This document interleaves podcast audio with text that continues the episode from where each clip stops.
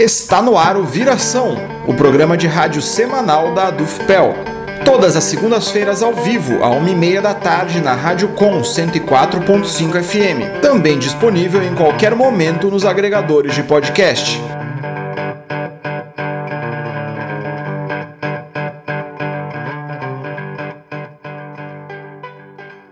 Olá, esse é o Viração gravado de casa. No episódio de hoje, 2 de novembro, você ouvirá entrevista sobre a conjuntura política do Brasil.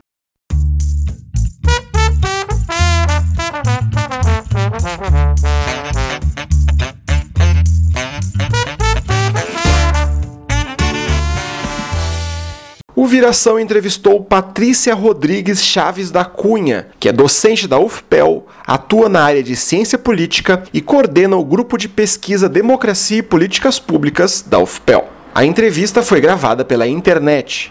Confira a seguir.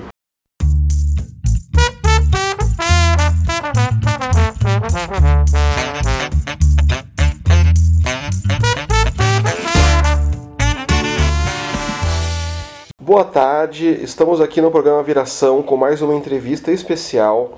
Hoje eu e a jornalista Gabriela Vensky vamos entrevistar a professora Patrícia Rodrigues Chaves da Cunha, que atua na área de ciência política, é docente da UFPEL e atualmente coordena o grupo de pesquisa Democracia e Políticas Públicas da universidade.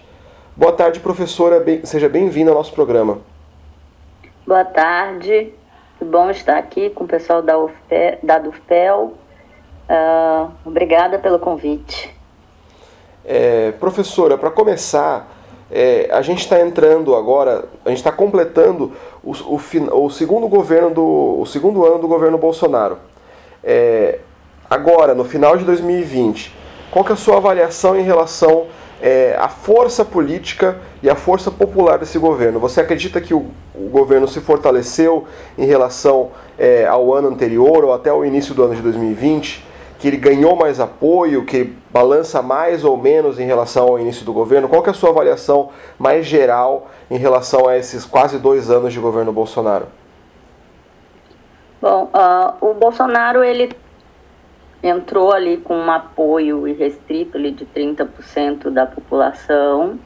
Ele sofreu uma queda nesse apoio e agora ele começa a recuperar para voltar para um patamar de estabilidade né? É, então esse, esse existe, né, um núcleo uh, bastante fiel ao Bolsonaro que não vai é, arredar deste apoio, né, porque tem questões ideológicas, identificação ideológica com, com aquilo que o presidente propaga, né, e acordos feitos em relação a isso, mas é, ele começa a, a colher os frutos né, de uma política de renda, né, de distribuição de renda, de redistribuição de renda é, nesse período que vai dar um, que tem dado um fôlego maior para o próprio presidente e uma mudança de postura também, né? A gente não pode esquecer que ele voltou ali para o ninho do seu do centrão, né? Uh, isso, isso implica, uh, além dos acordos né, de distribuição é, de cargos, de emendas parlamentares, ou seja, dar dinheiro em troca de apoio, é, um, um maior empenho do legislativo para uh, dar estabilidade para esse governo. Portanto, isso também repercute na popularidade do governo.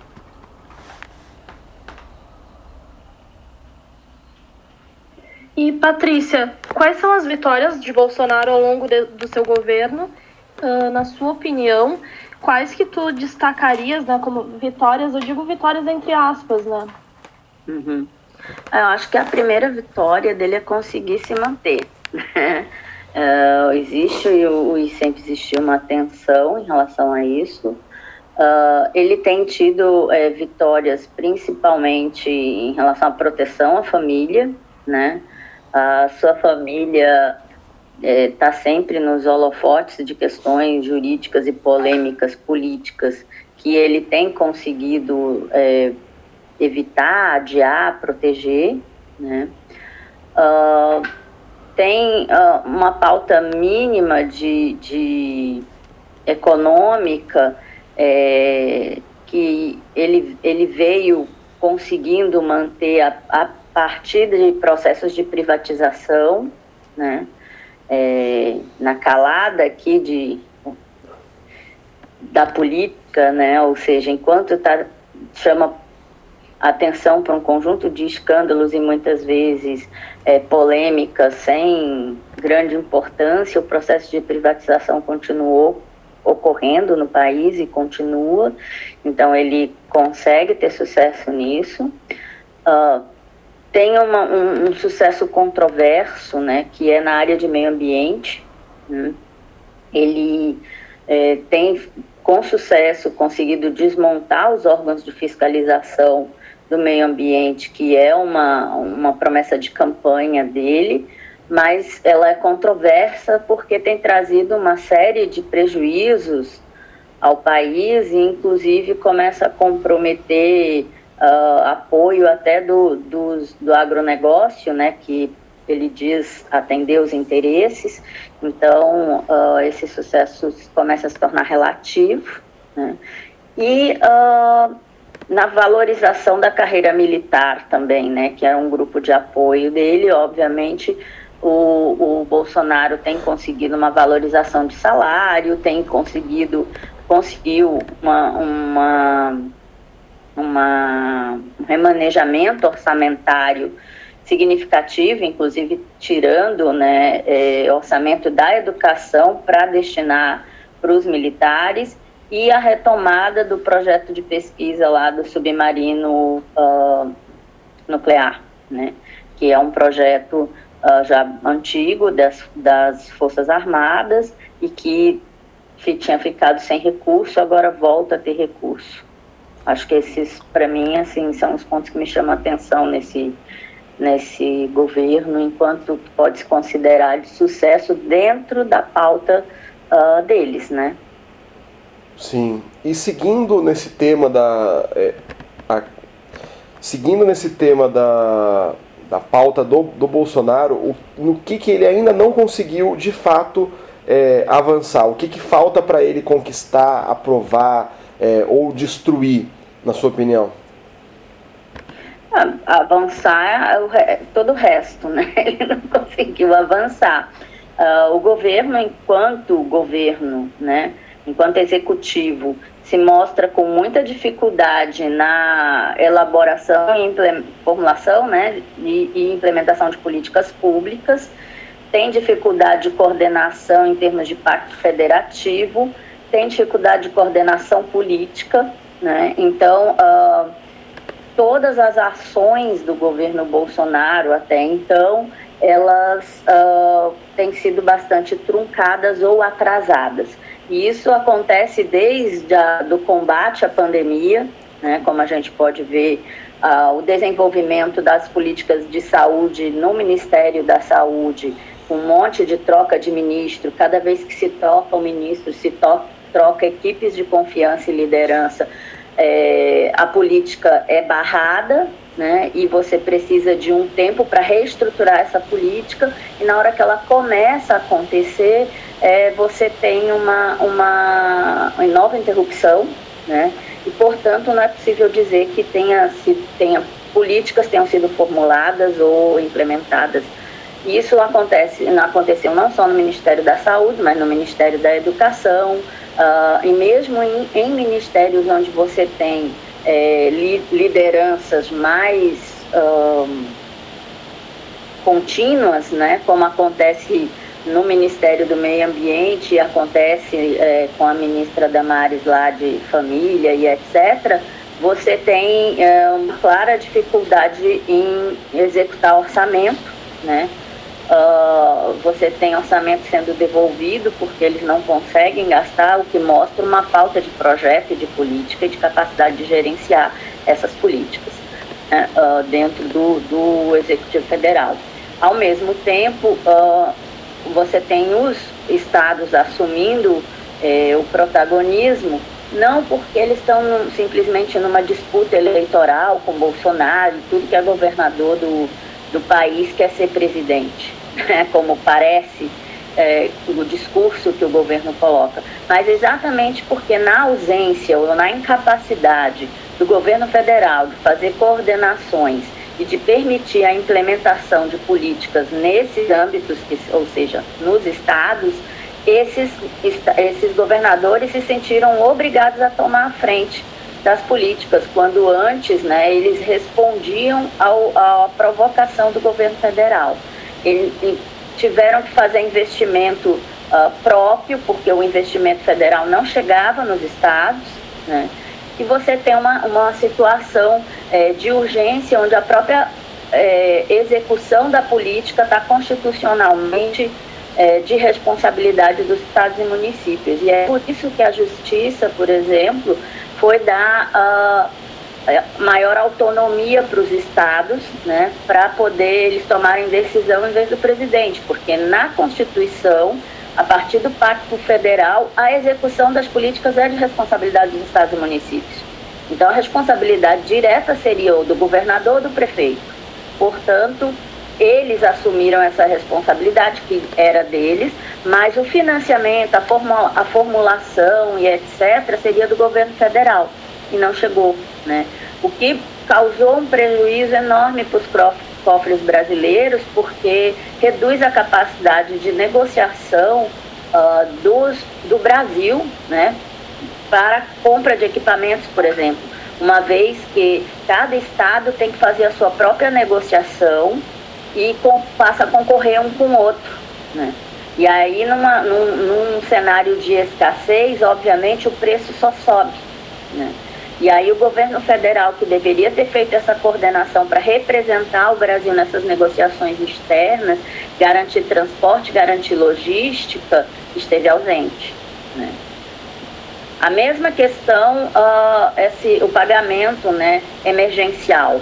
É algo que já vinha sendo cobrado do governo federal desde o começo da pandemia, porque estava visto que se você pede o isolamento das pessoas, pede que elas fiquem em casa, elas não têm como trabalhar e aí elas uh, não têm como se sustentar.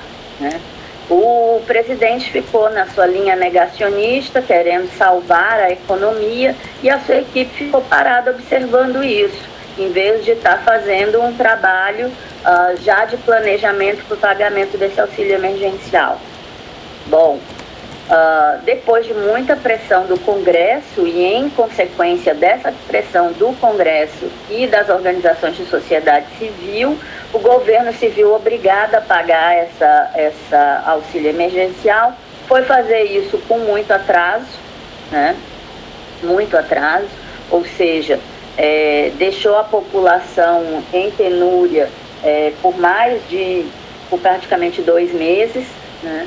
Uh, até conseguir formular e, e, levou mais dois meses para conseguir implementar uh, com todas as falhas que a gente viu, né, com depósitos irregulares e, e gente que fica fora e etc, porque uh, o governo não conhecia a sua população, né? Como o próprio ministro declarou, é, tinha um conjunto de informais que ele não sabia que existia na economia brasileira mostrando um total desconhecimento é, da economia, né, um, um super chefe, né, um super ministro de economia que foi criado e principalmente uh, do país, né, da sua população. A gente falou um pouco agora sobre o auxílio, né? O quanto que esse auxílio é importante para a manutenção do governo? Uh, o governo que inicia com essa com todo esse discurso né, na campanha e etc é daquela é daquele pessoal que falava contra o Bolsa Família porque era preciso ensinar a pescar. É, quando ele começou a ver o dividendo eleitoral, que exatamente o, o governo estava em baixa na sua popularidade, estava em queda franca na sua popularidade, começa a reestabelecer a sua popularidade, ou seja, ela começa a subir dentro das pesquisas de opinião, exatamente como dividendo desse auxílio emergencial, é, que foi é, é fundamental não só para as famílias, né, mas para o comércio brasileiro. Né? A gente tem que pensar que é, essa renda, né, ao contrário do que acontece com as camadas mais abastadas da população, que se você a renda vai para aplicações e coisas do tipo, essa renda para essa população vai basicamente para consumo, né? Então ela uh, e para atendimento de necessidades essenciais, como moradia, por exemplo. Então, é, é uma renda que permite é, sustentar é, mercados locais, né, como o mercado imobiliário e o comércio, né, que mercadinhos, supermercados e coisas do tipo. Então, uh, essa não só a população do auxílio emergencial, mas esses comerciantes também veem com com bons olhos as medidas né, do governo né, e o impacto causado como algo é, que salva o seu, o seu negócio. Né? E isso vai ter consequências nessa popularidade. Ao perceber isso, né, ao constatar de forma direta isso, a estratégia do governo muda né, e ele começa porque uma das características do Bolsonaro como governante é que a campanha política dele é, é permanente, né? Ele se apropria muito bem do palanque eletrônico, como diria uh, a Regiane Vasconcelos, professora Regiane Vasconcelos, que vem estudando isso já há décadas. Ele se apropria muito bem desses meios de comunicação, uh, seja os tradicionais, sejam os novos, né, na internet, então ele faz um, o palanque eletrônico ele é permanente. Então durante quatro anos ele está em uh, campanha, né? Ele quer aparecer, ele tem que estar tá presente, o busca está chamando atenção e fica criando factoides para isso. Nesse processo de campanha permanente, ele já está em campanha para sua para sua para renovação, né, do seu mandato.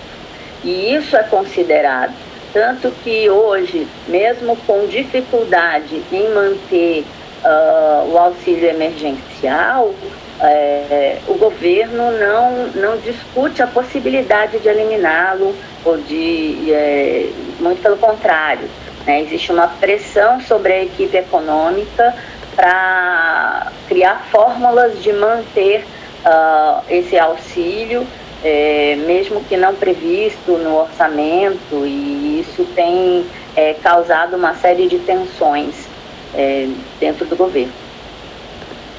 É, professora, queria perguntar a sua avaliação em relação à oposição ou às oposições ao governo Bolsonaro. Como, como que você avalia é, a atuação ao longo desse, desses quase dois anos de governo é, e também se essa oposição ou as oposições estão à altura dos desafios de ser oposição de um governo tão sui generis assim? É, Para mim, a oposição tem sido tímida, né? As, as oposições né, têm sido bastante tímidas, elas têm assumindo uma postura de deixar que o governo se autodestrua, né? E talvez isso não seja o suficiente é, nesse momento, porque tem um conjunto de questões e de políticas muito complexas que estão sendo colocadas, sobretudo no legislativo, e que a maior parte da população não consegue compreender o alcance dessas medidas. Né? Nós temos aí propostas é, da reforma administrativa, né, que ataca de forma direta o corpo do Estado. Né? e, e produz uma incapacidade de implementação de políticas eficientes para os próximos governos, sejam eles o Bolsonaro ou qualquer outro, né? Você tem uma, uma proposta de reforma fiscal que também atinge de forma direta a, a questão da igualdade ou desigualdade no Brasil, né? e a isenção de determinados grupos de interesse né, que ficam protegidos de pagar seus impostos e etc., penalizando outra parte da, da população que vai ser cobrado, né? Já passamos por reforma previdência e trabalhista e uma avaliação dessas reformas poderiam estar sendo feitas por essa oposição de forma mais contundente e não está, né? não, não se faz uma avaliação disso, não se demonstra é, quais foram as vantagens e desvantagens em relação a isso. É, e tem a própria é, questão da reforma política, porque vive se produzindo mini, mini reformas né, dentro da política, uh, e isso vem sendo testado. Como agora, por exemplo, toda aquela política de alianças que você tinha para as eleições municipais, nesse, nesse pleito ele não se encontra com a mesma intensidade exatamente porque mudou a regra. Né? Então, essas questões uh, podem ser valorizadas ou não, mas a oposição precisa trabalhar uh, melhor as informações para a população sobre isso e não tem conseguido fazer ou não tem se disponibilizado a fazer. Né? Uh, ela tem, tem assumido um posicionamento protecionista de, de ficar quieta, né? evitar ataques uh, quando poderia estar tá pautando é, questões extremamente importantes dentro e principalmente fora do Congresso, para que a maior parte da população entenda um, um, pouco melhor o sistema político e quais são as propostas políticas de fato que estão sendo postas nesse país, o que a gente sabe que a maior parte da população não compreende, né? não tem esse entendimento. E nesse sentido, para mim, a oposição tem falhado. E, bom, apesar da gente não poder falar em oposição como bloco, né? Uh, e esse é um outro problema né, também que a oposição falha, que as suas divisões internas e, e, e portanto, uma fragilização em potencial de oposição, porque muitas vezes, é, ao tentar se diferenciar uns dos outros, né, os próprios partidos políticos que estão na oposição uh, perdem a oportunidade de fazer um, uma oposição mais dura ou mais sistemática é, em relação ao governo. Acho que, é, para mim, a, a, a visão é essa. E recentemente ele, o Bolsonaro deu declarações de que o Brasil por enquanto, vai descartar qualquer vacina. Né? Ele deu essa declaração, inclusive, logo após o Ministério da Saúde já né, praticamente assinar né, um contrato com a vacina a Coronavac, que é feita pela China em parceria com o Instituto Butantan. E o Dória estava junto com ele nessa situação. E eu queria saber se tu achas que isso é uma disputa política entre ele e o Dória e de que forma esse posicionamento dele contra a vacina vai enfraquecer ele internacionalmente e se ele sairá enfraquecido dessa pandemia? Bom, internacionalmente eu não sei se no Brasil ou né, o, o, presidente enquanto governo, porque a gente tem que lembrar que na, no cargo de presidência ele perde a sua característica de civil, ele é o Brasil, né? É o, é o país que ele representa, ele deixa de ser uh, o Bolsonaro e passa a ser o Brasil. Não sei se dá para cair mais. O Brasil é totalmente descrente hoje uh, em todo, todos os blocos né, políticos e econômicos no exterior. Uh, o único que, os únicos países que têm ainda algum crédito para o Brasil numa imagem é, de país é, pequenos países ditatoriais. Né? Então, o resto, o Brasil não tem mais nenhuma credibilidade, uh, principalmente frente ao combate à pandemia, né? que é considerado um fracasso total uh, enquanto política de governo, enquanto ação do governo, é um fracasso pelo número de contagiados e mortos que o país tem, né? Ah, o Brasil, por exemplo, é um país é um, é um país que não pode falar em segunda onda porque nunca saiu da primeira. Né? A gente começa a ter quedas nos números de contaminados agora, com um número significativo de contagiados e mortos, e a gente ainda tem uma testagem tímida. Né? Então, enquanto combate a pandemia, totalmente ineficiente, não é exemplo para nenhum país do mundo. Uh, em relação à questão da, do uso da vacina, em particular, né, de assinar a vacina, uh, bom, isso o, o Bolsonaro, como eu disse, gosta de fazer esse tipo de polêmica. Muitas vezes ele fala uma coisa e os seus ministros fazem outra, né? E é por isso que a gente vê ele fazer todo esse discurso, um discurso que fortalece uh, ou que é direcionado para seus apoiadores de núcleo duro, né, ou seja, aqueles apoiadores mais fiéis que vêm fazendo campanha anti-vacina, né, uh, mas é, os protocolos para assinar e comprar vacina já estão sendo encaminhados. Né? Então, sim, existe uma disputa clara com Dória, né? É, principalmente em, em em relação a esse público é, de direita mais fiel, né? é, tem uma disputa enquanto mostrar a liderança. Então, o, o, o discurso se coloca anti-vacina, né, que é, é, se recupera, inclusive, uma ideia liberal que o governo não coloca em prática, né, de um liberalismo que, quando convém, ele é recuperado, quando não convém, ele é jogado para baixo do tapete, né? Uh, mas é, os protocolos para com, compra de vacina, para assinar acordos e etc., já estão sendo feitos é, pelo Ministério da Saúde. Então, eu acredito que o Brasil vá comprar as vacinas, né? É, não sei se vai comprar vacina da China, mas se não, o Estado de São Paulo pode comprar, que é o que eu disse, que falta coordenação nacional. Isso não é a primeira vez que acontece, pode se repetir em relação à vacina.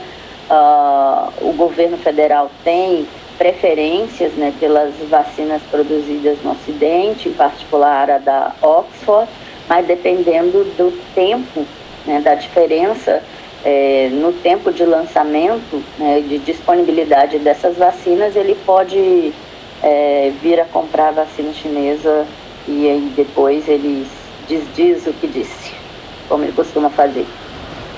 É, Para a gente ir terminando já, eu queria te perguntar, claro que é uma, é uma pergunta de resposta difícil e ampla, mas o que, que na sua opinião, ainda pode se esperar é, desses próximos é, dois anos é, do governo Bolsonaro. Que medidas, que retrocessos, é, que vitórias, que derrotas. Nesse momento, o que, que você esperaria desses, desses próximos anos de governo Bolsonaro?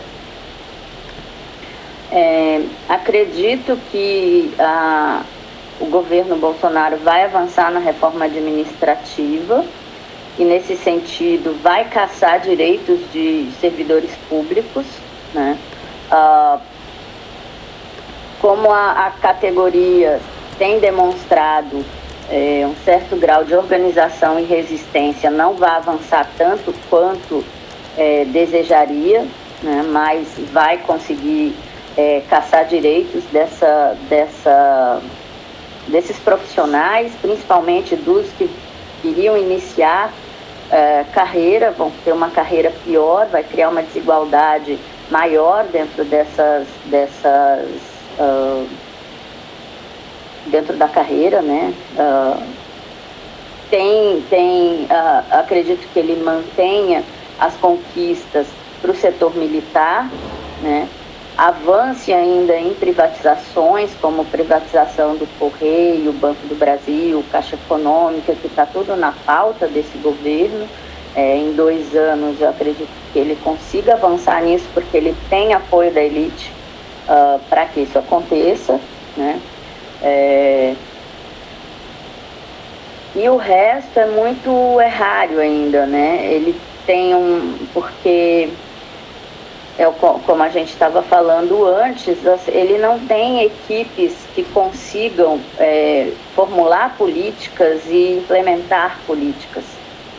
É, então, a gente não consegue fazer uma previsão né, sobre o que de fato o, governo Bolsonaro consegue avançar, porque ele vai sendo, ele vai sendo entrecortado né, por uh, perfis ideológicos que muitas vezes não têm capacidade técnica e você ser pautados por questões é, como a negação da ciência, a terra é plana, conservadorismo de costumes, não, não são qualidades né, apropriadas para a formulação de políticas públicas. Isso na formulação de políticas públicas não deve ser levado em conta.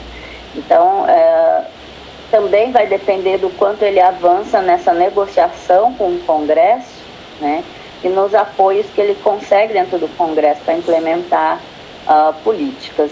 Sem falar que ainda existe né, é, riscos em relação a escândalos de corrupção que envolve os filhos do presidente e talvez até o próprio presidente, que vão estar tá se desenrolando uh, no futuro e que eu, atualmente o governo tem atingido para tem agido né, para apagar fogo o tempo inteiro e a gente não sabe o quanto isso pode avançar e o quanto não.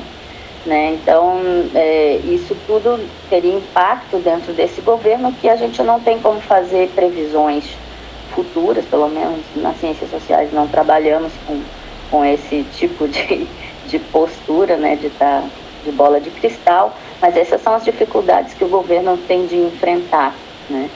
Uh, obviamente, pressões internacionais né, estão, estão postas e as próprias consequências climáticas uh, que nós temos que enfrentar diante do que promovemos agora.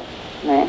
Nós temos um recorde de queimadas no Pantanal, e isso tem consequência para a produção, isso tem consequência de, de acidentes naturais, por assim dizer, né?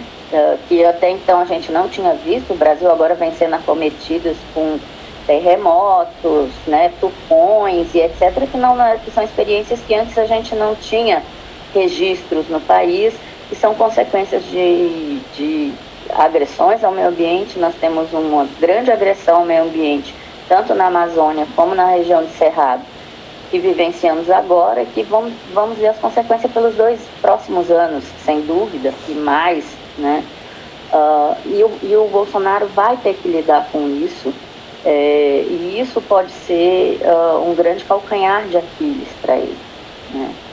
Sem falar uh, no controle é, da inflação que volta, né?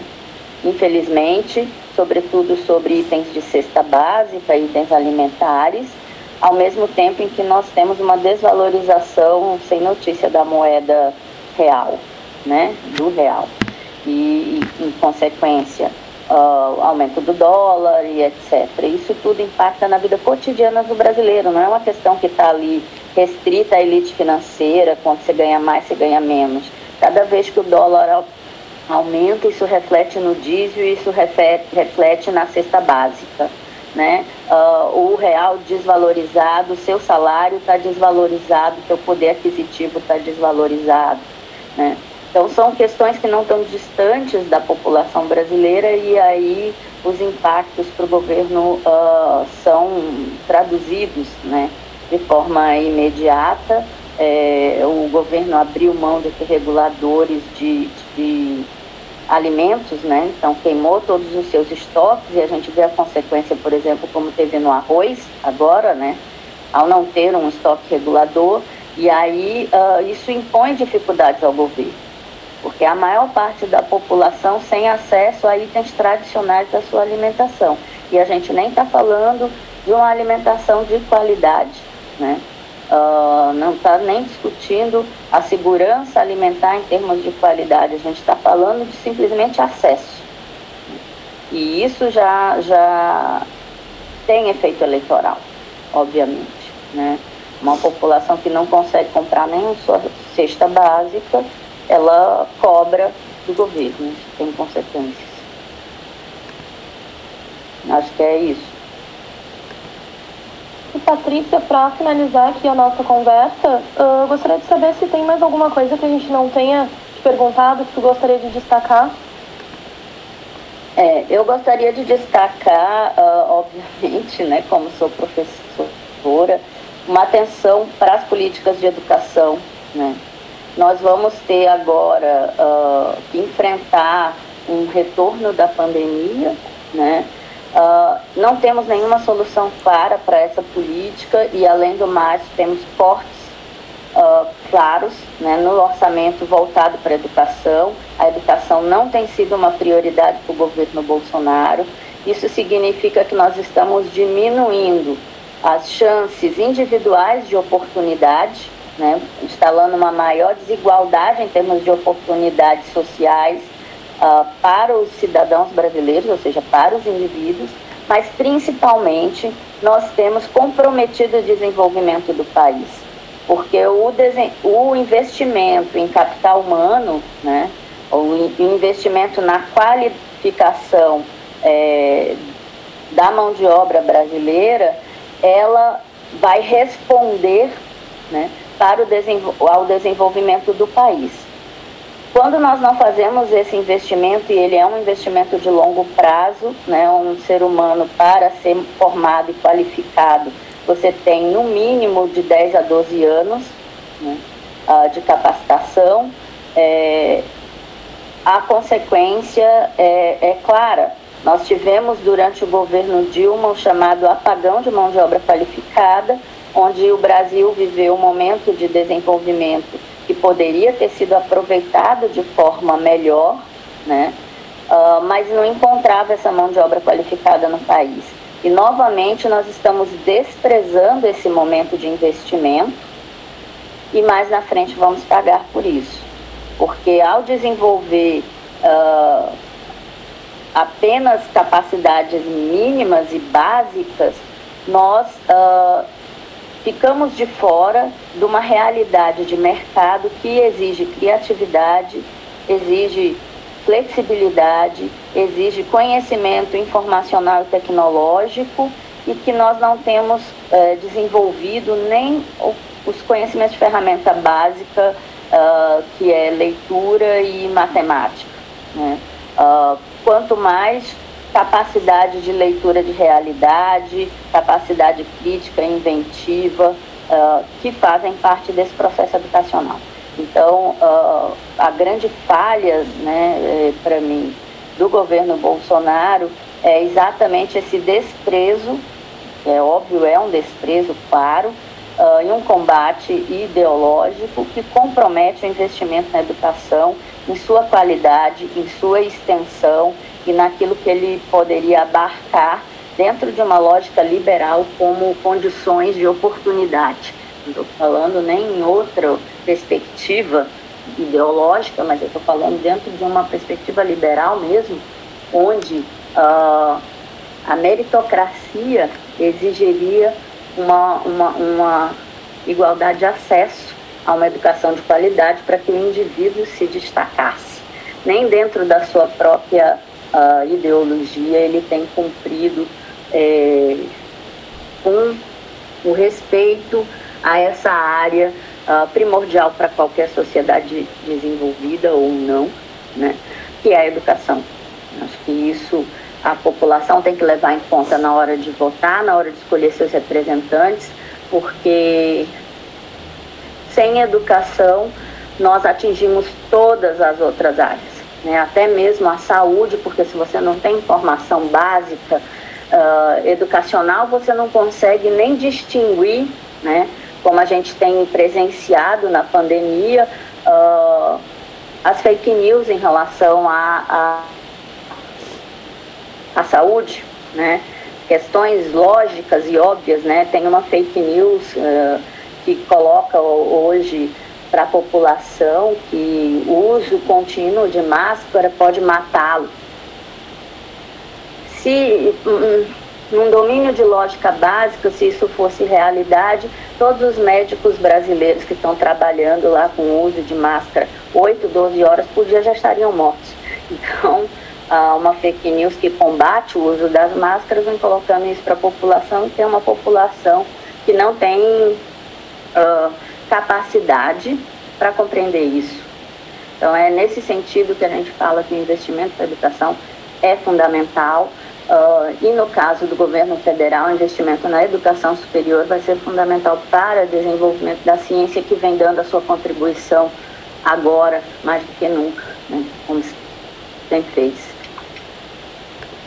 Bom, professora, é, é. muito obrigado pela participação aqui no programa Viração. Seja sempre bem-vinda ao nosso programa e também à Rádio Com. Eu que eu diga, muito obrigada. E parabéns pela realização do trabalho que vocês vêm fazendo, que é fundamental, uh, sério, né? Uh, e com temas sempre importantes para a sociedade.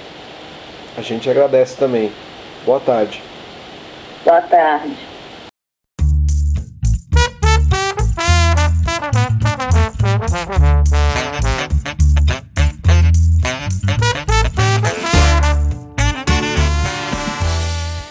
O programa de hoje chegou ao fim. O Viração é o programa de rádio semanal da Associação dos Docentes da UFPEL, a ADUFPEL, seção sindical do Andes Sindicato Nacional. O programa é apresentado todas as segundas-feiras, à 1h30 da tarde, na Rádio Com 104.5 FM. Você também pode ouvir o Viração a qualquer hora, em qualquer lugar, nos agregadores de podcast e no site da ADUFPEL. O programa de hoje foi apresentado, editado e finalizado por Matias Rodrigues. Na produção estiveram Gabriela Vensky e Matias Rodrigues. A coordenação do programa é da professora Celeste Pereira, presidente da ADUFPEL. Na técnica esteve Ivon Naval, da Rádio Com. As músicas utilizadas no programa são de domínio público e podem ser baixadas no arquivo livre de música. Os intérpretes são Marceau, Texas Radio Fish e Ji Yankee. Para mais notícias, acesse adufpel.org.br e facebook.com/adufpel. Também estamos no Twitter e no Instagram como @adufpel.